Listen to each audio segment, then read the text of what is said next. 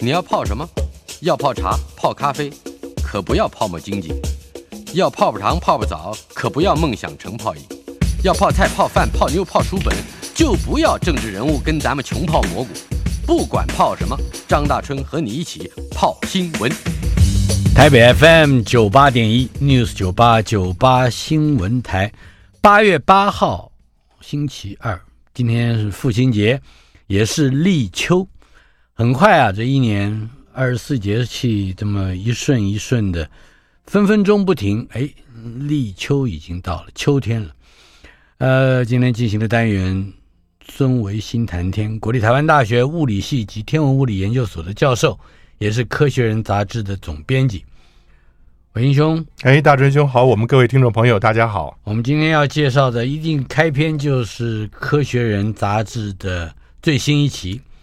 呃，也就是两百五十八号，嗯八月号啊。嗯，封面这个大英帝国鹦鹉的鹰，我们待会儿会谈到。啊但是按照我们的惯例，节目一开始一定要先说说总编辑的 话。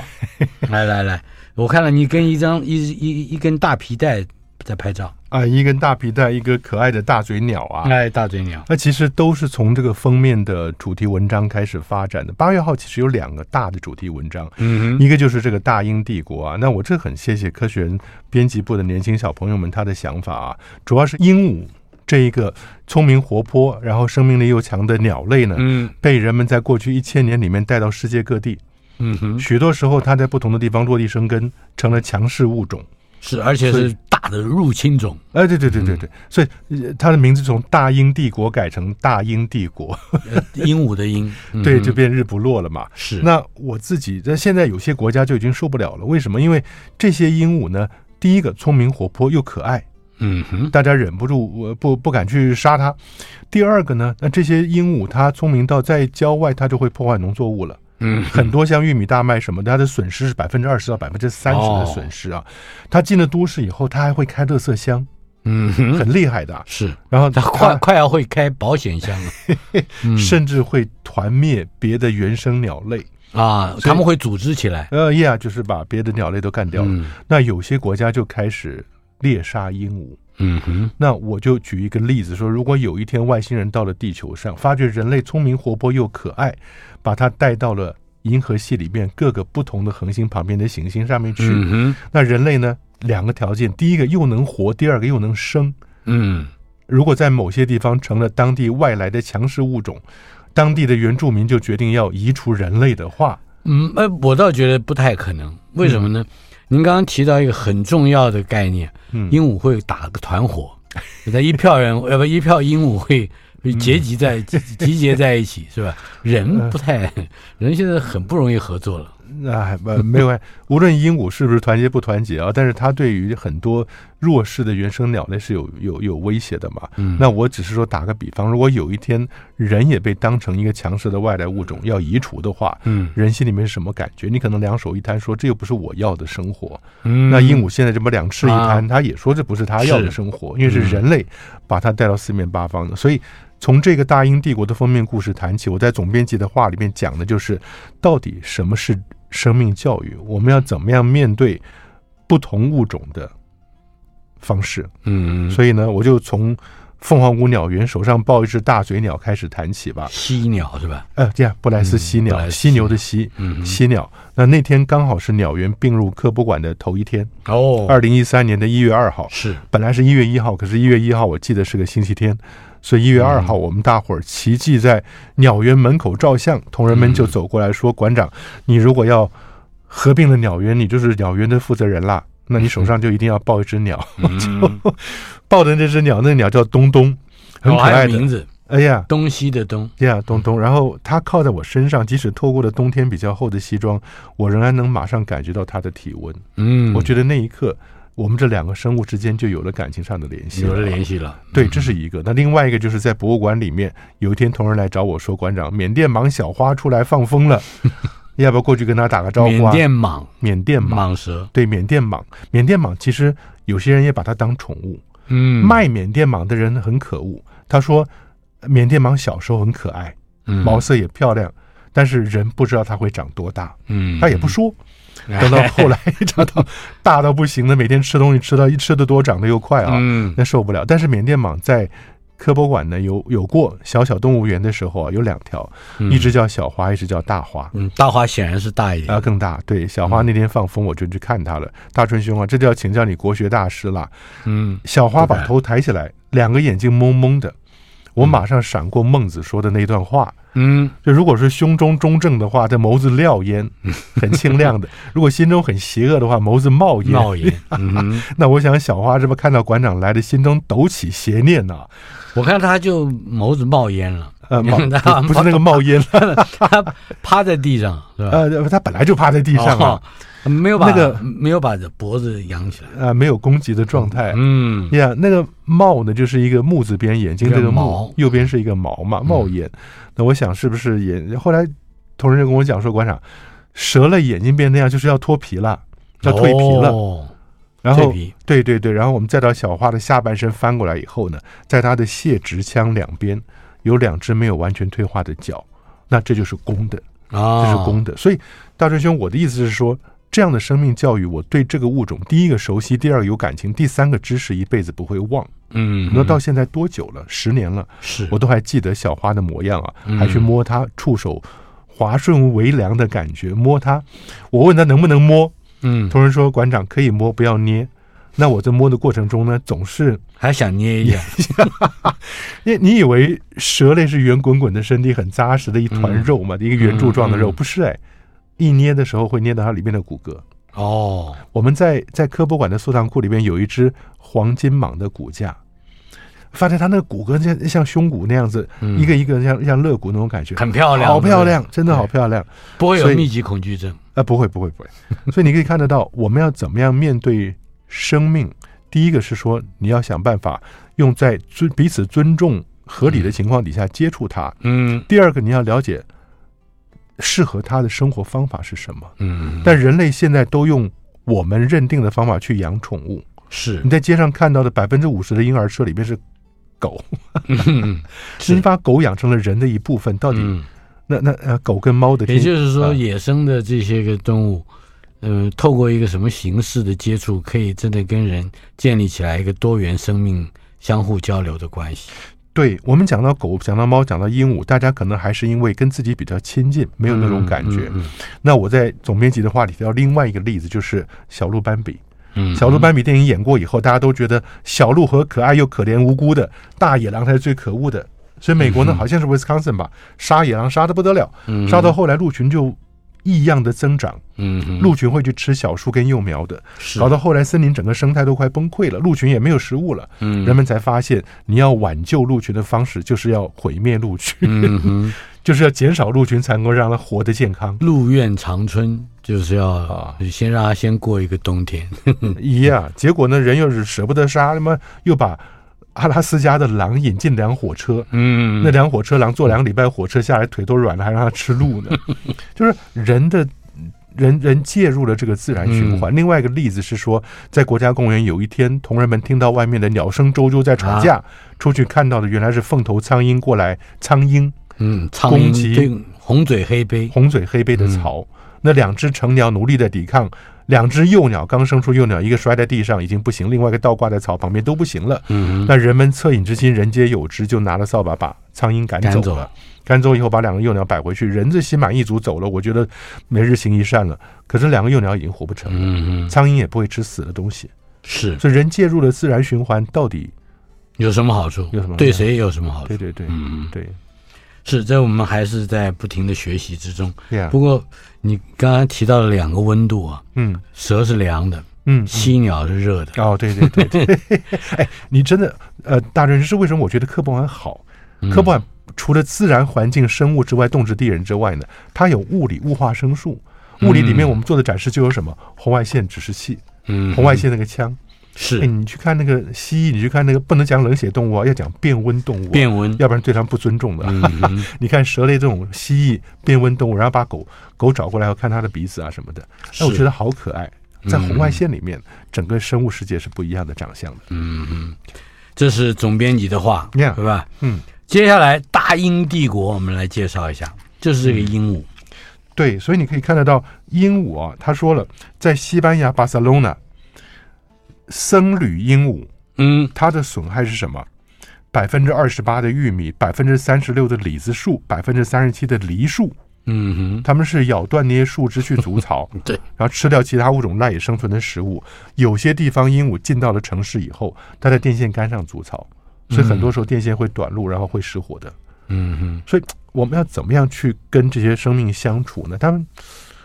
不知道每个生而且命，它哎长得又那么那么可爱，呃，对不可对，爱，叫声洪亮，嗯，长相可爱，所以被人到处带。我们在科博馆那个时候，在鸟园设立了亲情园，嗯哼亲近禽鸟的园。啊，亲情，亲情。嗯那我在总编辑花里面有一张小照片呢，就是你手上摆的饲料伸出去，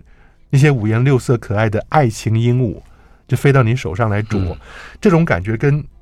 垦丁浮潜是一个概念。嗯我们在垦丁浮潜的时候，那那些浮潜的教练呢，就会给我们吐司面包，是，装在塑胶袋里面，嗯上面戳些小洞。你一到海里面一泡，里面吐司面包就软了嘛。嗯，那你只要手一挤，它就从小洞里面出来很多面包碎屑。碎屑那五颜六色热带鱼就过来啦，啊，不但吃碎屑，还会在你手上咬来咬去，很可爱。你嗯只要不要去碰它，不要去去破坏它就是了哈。那这是爱情鹦鹉在手上吃饲料也会有这种感觉，嗯哼所以我觉得，当然你说你这个东西让它跟人直接接近，我倒觉得控制性的接近、合理的安排接近，人才会喜欢这个东西。嗯哼你喜欢以后，珍惜了以后，才知道该怎么样互相尊重。嗯哼，我觉得“尊重”这两个字很重要，不要把所有的宠物都养成了人的一部分。是嗯。还有就是鹦鹉，这本来就是一个社会性很强的动物，嗯它有它自己的社会性，是吧？就是这个人没办法赋予它，呃，嗯，悟性的里面的这个其他的发挥嘛，嗯嗯，是吧？这个、嗯这篇文章里面提到的这个很重要。对。而且我觉得有一个延伸性的文章里面有讲到了台湾的外来鸟种吧，啊我们在博物馆会看到埃及圣环嗯哼，也是一种，然后或者蓝孔雀那些都是外来种，然后强势在这边生长的。有一个规则叫做 ten percent rules，嗯，百分之十的，也就是说又能活又能生，有个百分之十的 rule 在里面。就一般你如果带了一百只鸟过来。嗯，可能百分之十会活下来，是百分之十的鸟里面百分之十，就是有十只活下来，其中有一只是会生的。嗯那只要这样就够了，嗯因为它就不断的往底下发展了。是，对呀，这是我们的大英帝国一个简介啊。对呀，接下来还有奥本海默，这是一个大话题，最近非常红啊。对，大家在电影上看到，但是我想我们就讲点电视上不让播、 嗯电影后面的东西啊，哎，也就是说，谁最早发现了核分裂？嗯哼，我们讲就是哈恩，有人翻哈成恩汉恩、奥托是哈恩，德国科学他是家。德国的科学家，也就是他其实应该是替希特勒服务的。嗯嗯嗯，嗯，，对，但是他他并没有让希特勒发展出原子弹来。是，大川兄，我们就跳一步说，如果今天是希特勒先做出了原子弹，嗯，而不是美国人的话，你想第一个遭殃的城市是谁？伦敦，哎，对嗯哼，对，那是伦敦。而且伦敦，你知道为什么当时美国人选广岛？因为广岛是平的，嗯哼，而且广岛没有被炸过，没有被传统的 B B 多少嗯二十九去炸它。为什么没有被炸过？不是因为广岛不重要，广岛很重要，有很多军事工业跟大量部队在那个地方，就是因为广岛要留下来测试原子弹的威力。嗯哼，你不要先用传统武器破坏到后来你分辨不出来原子弹的威力。嗯哼，广岛是一个平的，如果你把原子弹丢到重庆去的话，嗯那 就没有什么效果了啊。但是哈恩呢，其实在他之前，一九三二年，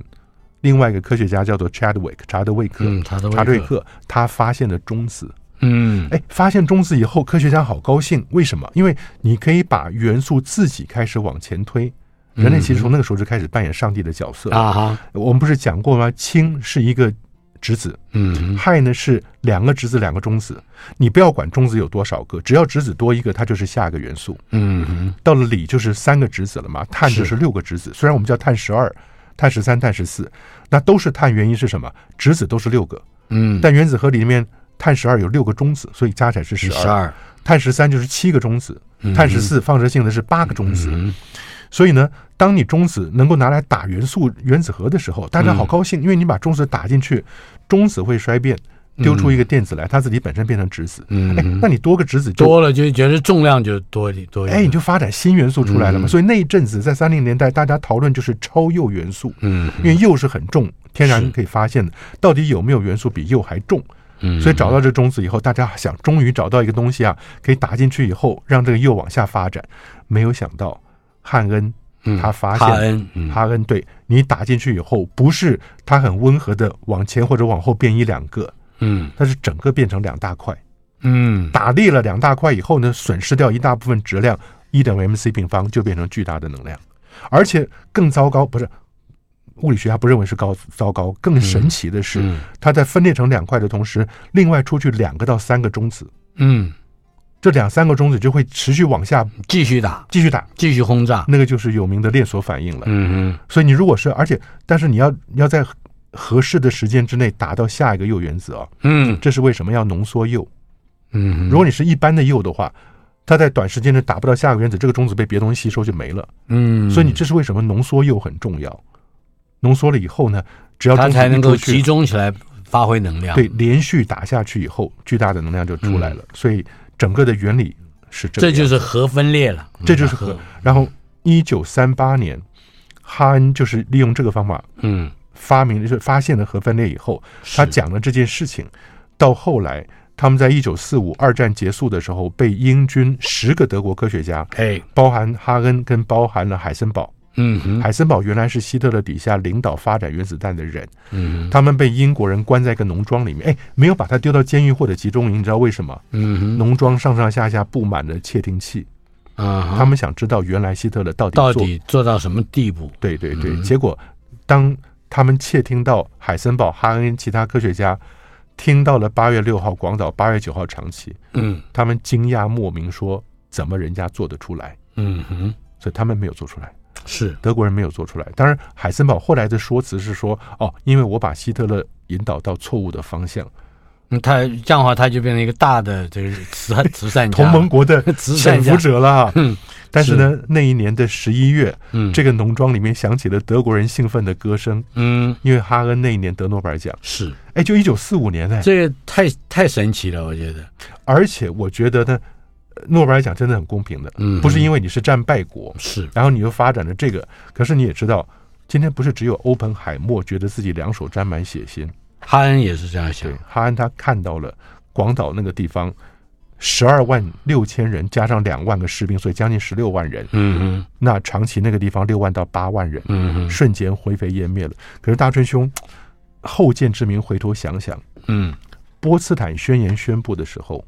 如果嗯日本的天皇或者首相就决定结束战争投是降了，这二十万人都不用死。嗯，可是你知道日本人怎么样对待波茨坦宣言的？嗯哼胡说八道。嗯哼日本人提的条件是四个条件呢、嗯哼最好笑第一个跟第四个，第一个是什么？保持天皇国体，国体不变。嗯哼第四个条件是什么？战犯由我决定，嗯，我决定谁是是犯，战犯？谁来由审日本由我人决定。嗯由我来选，根本就不接受波茨坦宣言。所以呢，广岛十二万多加上两万兵死了以后，到九号你有三天的时间，嗯，你知道吗？日本人不相信这是一个超级大战。是后，来有人跟他讲超级大战，他们不相信美国人还有第二个，嗯，只好这再三放一天个， 只好这再三天就浪费在。如果天皇就决定这三天就就就投降嗯了，是长期就的不会有长期的炸弹了，对超级炸弹。美，国其实准备了第三个，嗯，你知道长崎之后下一个是谁？东京，东京。嗯嗯，对啊，所以你到底要怎么说这件事情？呃，你不信这个邪，你 你就要信这个其邪实。大真兄，我觉得这嗯就是政治人物面临到的一个巨大的 dilemma，、一个矛盾。嗯如果天皇有这个睿智，他事先看得到这个结果，他在嗯波茨坦宣言一宣布以后，他就宣布投降了，他就变成日本历史上嗯，最大的罪人。是，你努力都不努力，你就投降了。嗯嗯那天皇背负的就是永永久的骂名。嗯哼，可是你说他现在让二十多万人死掉，这也还是也还是要背负一定的骂名。对对啊不，对？好的，这是关于奥本海默这个，因为好莱坞最新电影诺兰拍的，呃，这部片子而形成了一个另外一个大的话题哈。嗯，好，这是《科学人》杂志，另外科哎，《科学人》有两个事事事件，我觉得可以谈一谈。第一个，你们这个标准字好像改了；第二个，你们还出了一份报纸，嗯，这份报纸更有趣了，这这应该是一个复刻版的报纸是吧？对，这个报纸的日期，真正的出版日期是西元一八四五年八月二十八号，嗯，那是《科学人》杂志《Scientific American》的第一期创刊号。是而这一期呢，在八月号，除了我们的《大英帝国》这整本之外，后面附了一个要买纸本才拿得到，嗯后面附了一个《Scientific American》的第一期创刊号，它就是个全开的报纸，是，有点像我们在科博馆的馆训那样子啊。嗯打开来以后，你会发现，哎，大正兄印的还不错，哎。上面那些嗯很好，看无论是图像也好，船、帆船也好，跟前面发展的新形态的火车新闻也好，嗯那图像都很精致的。可是大正兄哎那字也看看的还蛮清楚的，对，我们还可以让观众，请观众、这些听众帮忙看，谁要从头到尾把这个文章都看完了。应该应该你们雇人把它翻整个翻完了。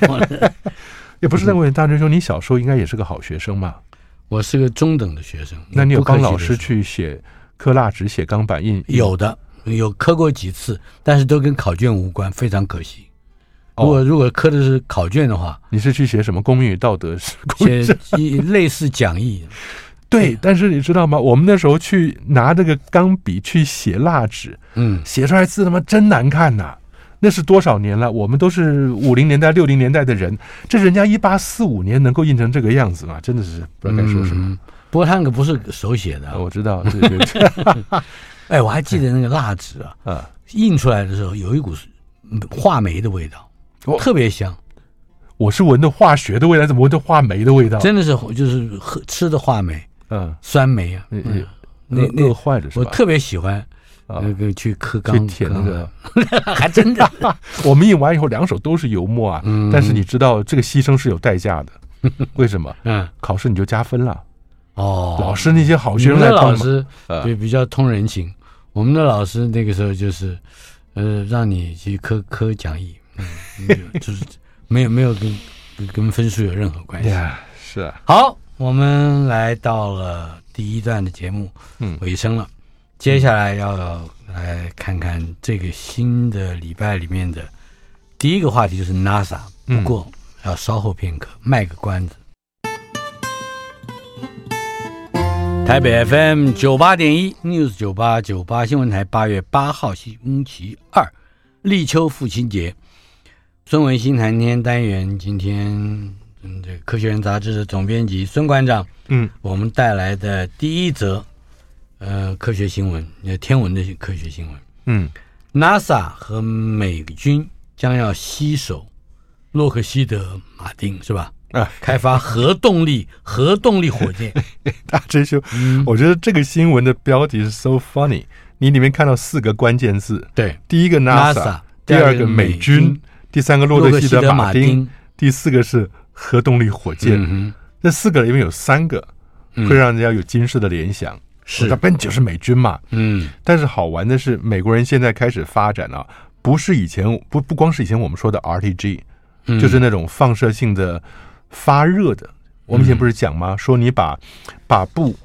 对拿进去，布二三八不是布二三九，不是不是做炸弹，是是嗯温和的让布在那个地方衰变啊。嗯产生的热量是可以作为你的那个太空船长期推动的，而且很温和。是，但现在呢，就不是这样子了。现在呢，NASA 跟美军找了做巨大军火商洛克希德马丁开发的热作为动力的火箭，嗯核热。核热，那它的做法是因为核裂变、核分裂的时候，它就会产生热量嘛，因为分裂产生大量的那个能量跑出来，热量。嗯那原来我们只是说核分裂、放射性核分裂，让它热量能够好好用一下就好。它这个不是，它的热能是要来加热液体推进剂的，嗯啊，加热另外的推进器，对，它的热量是用来加热液态氢。液态氢，那液态氢一加热以后，它就从嗯液态变成气态，是那瞬间的体积会增大很多。你像水的话，嗯水从液态到气态，它体积会增加一千四百倍。嗯那增大了那么多以后，变成高温气体，直接从喷嘴喷出来，所以它就变成一个新的产生往后喷、嗯往前飞的这样的力量的核热嘛。是那这个核热东西最主要原因是因为它不像传统燃料液态甲烷啊，或者我们讲液态什么东西的啊，嗯带的很多很多的燃料。因为核你只要带少少一点东西，嗯哼液态你只要加个液态氢，然后就能把它喷出去了啊。所以呃它现在能够发展这个东西，减少那个速度会更快。嗯哼，火箭速度，你如果说到火星去，原来要八个月，你现在只要三个月、两个月就好了。是，那你人在过过程中受到宇宙辐射的影响就就更会小少很多了。嗯最搞笑，为什么大真兄？我觉得这个新闻有很多搞笑的地方。怎么他们说这个计划的名字叫做“越轨内敏捷行动示范火箭”。哦，对了，这个字，我月轨内， 月亮的轨道里面， 对敏捷型 cislunar，现在讲 cislunar 这个概念，就是月球周边的范围都叫 cislunar。这个字现在已经变得非常流行了，因为大家都跑到月球旁边去搞嗯，搞新的发展嘛。哦，这是一个新的字，cislunar。 Yeah, lunar cislunar lunar 就是月亮。 Lunar 是月亮，嗯那 C C I S 其实这些用在理论力学、用在物理里面，常常用 C I S 就是这个环境周边的东西叫做 cis，、前面加个啊 C I S 嘛。cis lunar 就是月周球边嗯的对轨道之内的这些东西啊。那前面讲的是 agile 敏敏捷的 agile 什么东西的合在一起呢？它的简称叫做 Draco。 Draco， Draco 就是吸血吸血鬼啊！ 鬼呀， 大真兄。我记得这个字 啊， Draco vampire 故意的，他啊，故意的，本来就是故意的。军方搞个吸血鬼的火箭计划，嗯这我觉得真的很搞笑。 嗯，他是哎，所以不好。但是这个 acronym 的游戏，这个 NASA 已经不知道玩了多少次了。对，是但是是主要是说，它这个太空船，你的火箭能够用体积小、重量轻的核燃料，你省下来很多空间呢。太空船本身去装它的筹载，就比现在用的化学燃料火箭来的多得多了。嗯，你能够火箭的承载力量就会大很多了哈。是。所以这是新的核的核核另外就是说，呀。减少太空人铺路在太空辐射里的危险，也会吸引比较多的人愿意当太空人。嗯，嗯是吧？呀呀，好，对，这是我们刚刚讲的 NASA 哈，嗯美军。接下来，首次有人人造卫星，不是首次有人有人造卫星被引导返回地球烧毁，主要就是为了要减少碎片酿成破坏的风险。不是首次啊，这这不个是多首少次年都是这个样子啦。嗯，你知道这种做法叫做 controlled re-entry，再重返大气层。对 re-entry 就是重返大气层嘛，controlled 受控的情况底下，受控重返大气层。以前十年以前，哈勃望远镜本来就是要被这样搞下去的，嗯后来说韦伯还不会上天，科学家反对，嗯哼，所以哈勃就没有呃就没有被这样没带有回来引啊。导。那其他的，无论是像嗯呃，美国在二零零零年的时候，四大望远镜之一的嗯，那个 gamma ray，是呃，伽马射线的望远镜啊，嗯那它是被这样带下来的，哼嗯也、GRO 带下来的，因为它很重，它比哈勃望远镜，哈勃望远镜十一点五吨嗯，GRO 是十七吨，哼，是。十七吨你要带下来，在大气层里面是烧不完，因为它都是低轨道的卫星嘛。那这次的封神只有一千三百公斤，只有一所以吨多。我就不知道它为什么它为讲什么首次，嗯，因为大真兄，我们以前说过啊，太平洋南太平洋有个地方叫做卫星坟场，嗯哼那卫星坟场离任何陆地都是一千公里以上，嗯哼，所以那个地方你要你坐个船去那个地方，离你最近的人是太空站里面的太空人，是所以呢，那个地方是安全的。那如果卫星本身仍然受控的话，嗯大家引导它回来，就是任务结束了，不要留在轨道上是制造碎片，嗯回来的话都会回到那个卫星坟场去嘛。嗯那只不过是既然是坟场，应该不止第，这是第一具尸体。哦，连连大陆的最早的天宫一号呢，原始型的都是这样进到那个地方去啊。嗯，所以我们不太明白这个标题哈。对对对，不过下面两条新闻精彩了哦， ，NASA 送错指令，这也很搞 笑。送错指令，哎，在宇宙里面飞行了四十六年的 Voyage Two，嗯，就是叫做太什么航海家航海家二号。对，有人翻旅行者，有人翻航海家、v o y a g e r One 跟 Voyager Two。嗯，哎，那两个多厉害！是一个年轻的工程师在，在去年的五零年代、六零年代发现了七零年代的时候，木土天海四颗卫星会排成一个嗯嗯非常漂亮的 formation，、然后让你一个太空船去访问四个是，行星，一百七十六年能够结合一次的啊。嗯那 Voyager One 呢比较简单，去了木星、土星以后，直接往上离开太阳系的平面走了。那呃，Voyager Two 航海家二号呢，就是木土天海，嗯，我每次都讲，到发射升空是一九七七年，嗯嗯两年速度非常快，它的轨道因为它不是要停下来绕进木星轨道，所以它嗯速度可以非常高速通过。所以它的那个速度呢，去木星只要两年，嗯你想想两年就到了。其他今天为什么我们要花这嗯么五六年才到木星？因为它的目的是要让它能够进到它的轨道，所以速度不能太快。那像像冥王星的新式也好，速度也非常快，两年一九七九年到木星，嗯，再两年一九八一年到土星，是，一九八六年到天王星，一九八九年到海王星，哎嗯哼一九七七年我才大三呢、嗯，一九八九年已经从 NASA 要回台湾教书了。是，我的天呐，十二年那个太空船就孤零零的一个人，孤独寂寞忍受， 一路这样走过去看四个大行星。但现在很天才是 NASA 竟然送错指令，这个送错指令的，嗯，犯的这个错误也，听看起来好像蛮低级的一个错误，那那个指令就是要调整它的方向。错了百分之二，呃，对，就是它的天线本来指向地球的。嗯大真兄，这个很重要的一点是，它有个放大效应。今天你如果嗯拿一个水管，如果水管试出来一条笔直的直线，嗯你指向你的屋顶的话，那稍微偏一点，那它射到屋顶地方也会偏一点，对不对？嗯那如果你的屋顶是十层楼的话，嗯，你稍微偏一点，嗯到是的隔壁去了。哎，对对对对的，到了十层楼，好你了，到这隔是壁在去一了百九十亿公里以外， 啊，对呀、是不这样是？它偏一度两度，那整个放大效应过来就偏地球多 少度了？所以它是跟跟地球联络不上，因为它天线接收不到你的讯号嘛。嗯，还好啦，后来就这是一个个人犯的错误吗？看起来像啊。应该是，但是那到底是是哪一位天兵？我觉得，嗯，我应该应该不知道了，这哎是这是第一个新闻，对不对？嗯嗯可是我们的第二个新闻就在第二天，哎嗯嗯，航海家二号又找到了，也是第二天吧，还是有一会儿吧，嗯大沉概寂多八月日，一号跟二号的新闻。，对，沉寂多日以后找回来了，过了一段时间以后的呀嗯因为他当时呢失联的时候，呃，你可以看得到不见了嘛。然后那个时候呢，他的时间是哦，也还嗯对啊是就是七月份的时候啊，嗯，但是他的所谓找回来的是是别的 Deep Space Network 听到了他的讯号，并不是说你可以开始控制它，哦，而是你知道他没有死嗯呀。是接到了很弱很弱的线的的的，哼，所以讯科号学家还在努力的寻找，继续寻找中吗？不、是还是说已经他知道他在哪里，嗯但是就好像你知道另外一个人在那个地方，可是你叫他，他听不到。是所以你现在就必须要用比较大的功率把讯号再送过去给他，希望他的天线能够 pick up 一点点，嗯，然后接收你的指令，慢慢把方向转回再来。调回来？对，要不然就要等到十月份，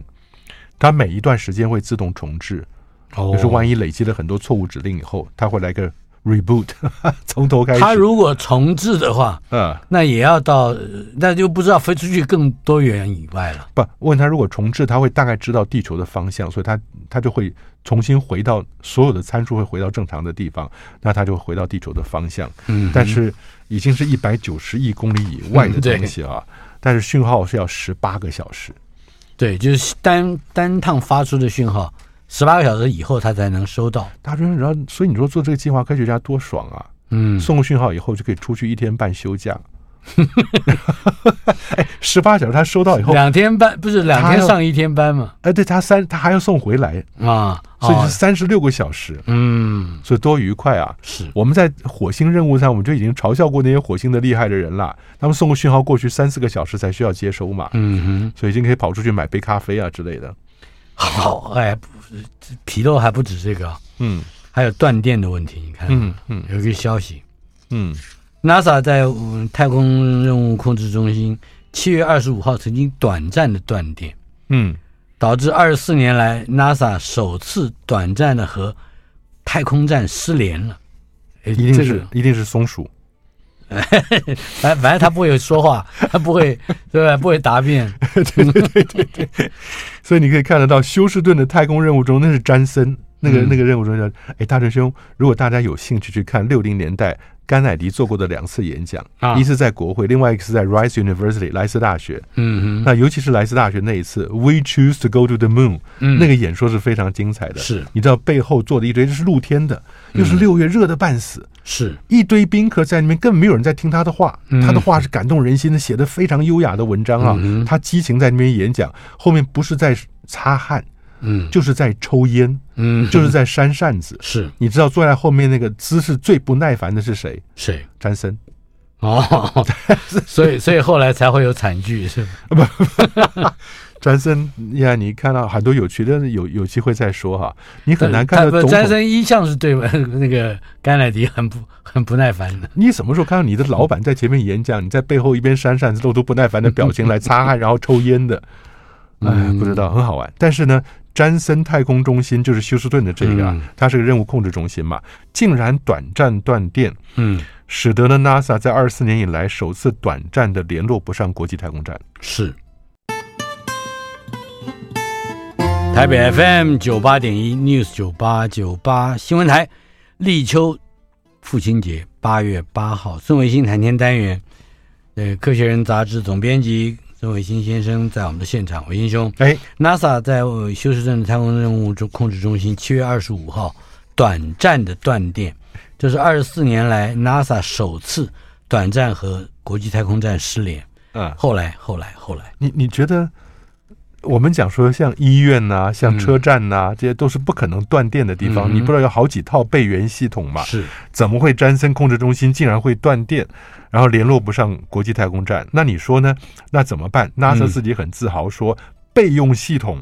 一个半小时、九十分钟启动运行了，哎，所以我们重新要跟太空站联络上了。其实呢，他们一开始下到以后，二十分钟之内就已经经过了俄罗斯的太空联系中心，嗯，得到了讯息。就是俄罗斯帮忙是吧？对，嗯他只是不太愿意说就 是了。yeah，因 为嗯俄罗斯反正这个这个太空战是美国啊、俄国啊、日本的、嗯加拿大的、欧洲都有嘛，是，大家都在联络，所以俄罗斯呢，他没有 没有断电。俄罗斯说，那怎么搞到后来你们断电，我们没有断电？嗯，对啊反正他不好意思说就是了，对吧？？对啊呀、来，这个我们接下来是人类天生有探索和受未知吸引的本性，这是在讲人类了，是吧？嗯嗯距今三十万年以前，智人出现；十万年以前走出非洲，之后太空人要扮演新时代的探险家了。嗯这会跟人类的什么更新世啊、什么白垩纪啊嗯那种分别这个地球历史的时代，可嗯能已都经要加入太空的因素。嗯，我要从地质历史上，我们人类已经创作出一个新的世来了，嗯，就叫做人类世。人类是 Yeah, Anthropocene，这人类世的名词呢，原来还大家还在争论，这些人类学家、考古学家还在争论，没有想到就在最近，嗯地质层中已经找到人类的塑胶所留下来的痕迹。嗯所以人类，你说以后千千万年之后，千万年之后，他们再回来发掘地质层，一定会找到一个完全不一样的特别地质层。所以那真的象征就了是人类世人类的出在现嗯。对，但是不管怎么样，这边所讲到的是说，未来我们最近的将来的发展是朝向月球跟火星上面的居住了。嗯哼那你可以看得到，现在两个太空两强，一个是美国，一个是中国。那阿提米斯计划呢，规划是我们不是讲二零二四年是年底是 Artemis Two，是二零二五是 Artemis Three，然后他会把人摆到月球上嘛。嗯哼那只是短暂的过去，但二零三零年呢就开始常驻。嗯那二零四零年永久性的人员，大春兄有没有是要应征永久性的 tenure track 的永久性人员？是啊我身体还硬朗的很。那可以啊。 然后二零五零年代美国要上火星了，但所你以可以这想，这就是一个新的人类的对纪元。对，不是只有地质影响，你根本会出来一个人类的新的物种。嗯所以大春兄，我们其实是在在一个 pivot point 转折点上面，我们会看到人类的新物种出现，嗯次人类一个。一个次物种出现啊，就是在月球太空站、月球跟火星上出生的人，嗯，那跟我们是不一样的啊。是我们只是说过，以前不是说希望他清明节的时候回地球上来扫扫墓、啊，扫扫墓。对对对，但是呢，这是美国的规划，中国大陆的规划就是二零三零年人上月球。嗯但是你可以想象，大陆的规划的态度是上去的时候基本就开始建设了哼，，哎，他不会说上去以后等十它的年我再殖民活动就已经开始在进行了啊，对，在然后运行了。美国一直在在指控大陆说我们要赶快做，为什么？他说大陆上去以后可能会 claim territory，宣嗯称说这个区域是我的，有是领土啊什么。可是我就在想，哪个国家上去不是干这种事情？嗯，你今天美国人落下去了以后，如果别的国家想落在你旁边，卧榻之旁岂容他人酣睡？嗯你当然会画出一个经济海域来， 嗯嗯别人不能进来的嘛。这这个将来的纷争会更为复哦杂嗯呀。呀！现在只是在月球上定时区，那我跟你打赌，大真熊，这些太空先进国家早就把月球的平面图摊开了。嗯月球南极是抢的最凶的地方，是因为那边可能有水，水，而且南极不像月球其他地方，其他地方十四天白天，十四天黑夜嘛。嗯南极那个地方如果稍微翘一点的话，它可以有一个月的白天。嗯哼那所以你你这个太阳能板是绝对可以在那边长时间使用的嗯哼。呀。好的，接下来是我们怎么去了解这个新闻？金星跟地球，嗯，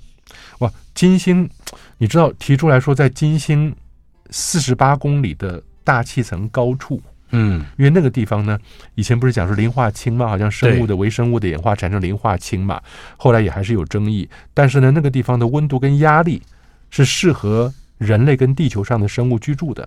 但所是以我飘在上面，对我们以前就讲，也也不用，你就是做一个太空站在那个地方，其嗯实你可以做得到的，对不对？那那个太空站所体会到的温度跟压力很合适啊。那现在这个人又重新提起来，这个人是谁？嗯，这就是前一阵子去去探铁达尼号那个潜水艇被压迫的的公司的是另外一个创办人。哦，原来的创办人，那个创办人不是在里边就一过起世了一起罹难了嘛？嗯那这另外一个创办人说了，我们把那件事情忘记吧，我们继续往前面走。嗯人总是要有一些挑战未知，即使你手里东西再烂，还是要去挑战未知所的。以泰坦号挂在深海里，啊但是另外一个这个公司的合伙人啊，却积极的想要去探索金 星，那是一个更险恶的环境啊啊！所以这个人叫做 Soul Line，嗯然后他跟原来的 Rush 共同创立这个海洋之门，叫做 Ocean Gate。是但二零一三年呢，他就退出这个公司了啊。但他十一岁梦想要成为跨行星物种，自己嗯希望变成第一个火星殖民地的指挥官。是哎，不知道，所以他现在说了，去金星吧。不一对，定因为要火星已经显然他来不及了，呃呀，对啊也被马 斯克讲的太多了，所以他说我们去金去星吧。金星，对呀而且是漂浮金星啊。对对对，好了，接下来的问题：啊，人类会在什么时候，或者是借由什么样的方法，搜寻到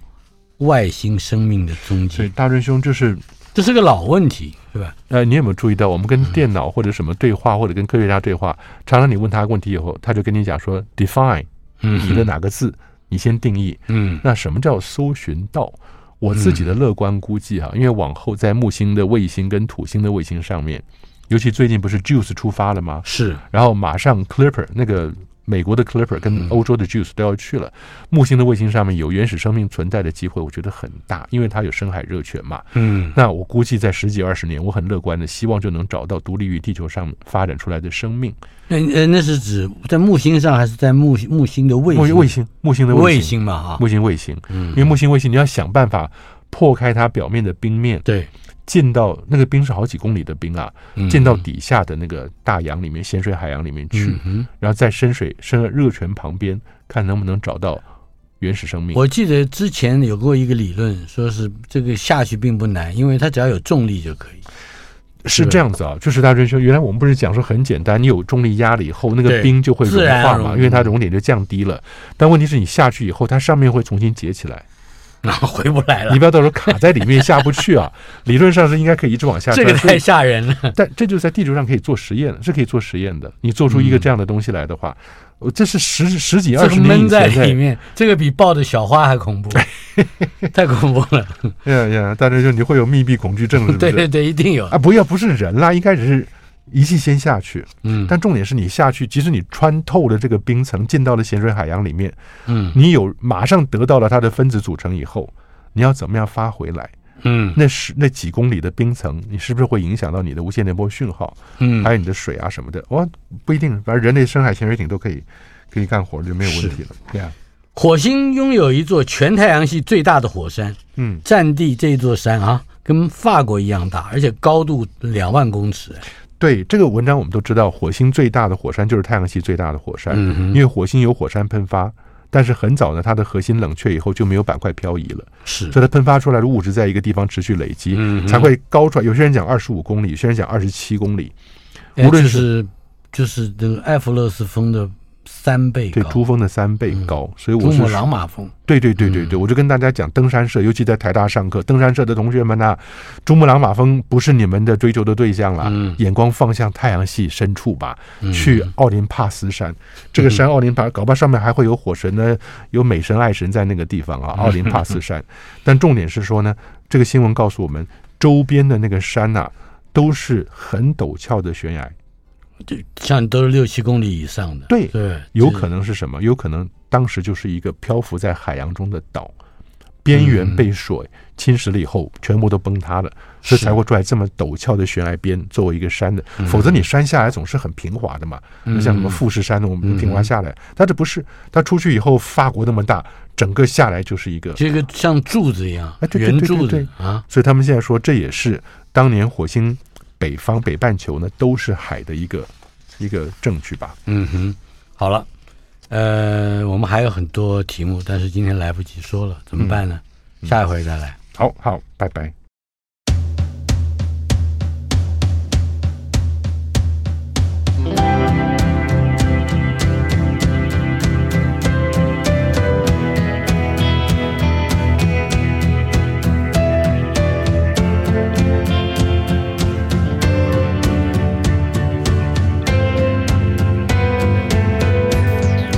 I'm okay and alright，只是另一次的失败。我在做梦，却没醒过，心却像夸父般自由。望着星空，数着星座，他们说数钞票更实在。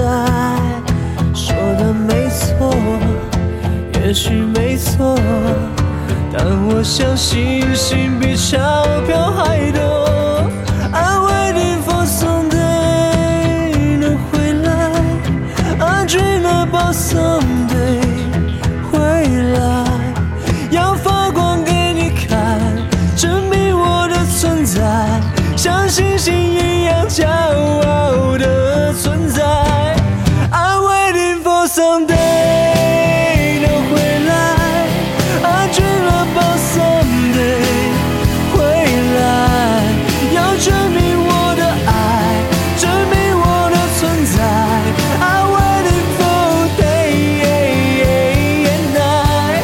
啊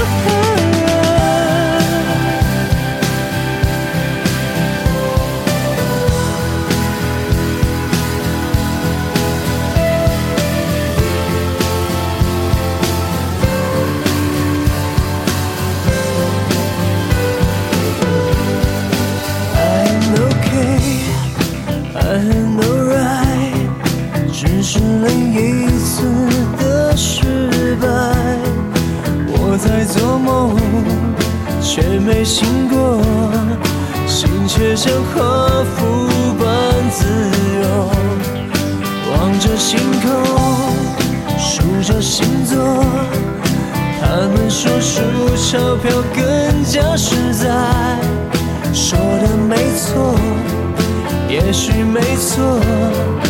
但我相信心比钞票还多。I'm waiting for someday 能回来，I dream about someday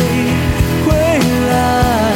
要发光给你看，证明我的存在，像星星一样骄傲的存在。I'm waiting for someday 能回来，I dream about someday 回来，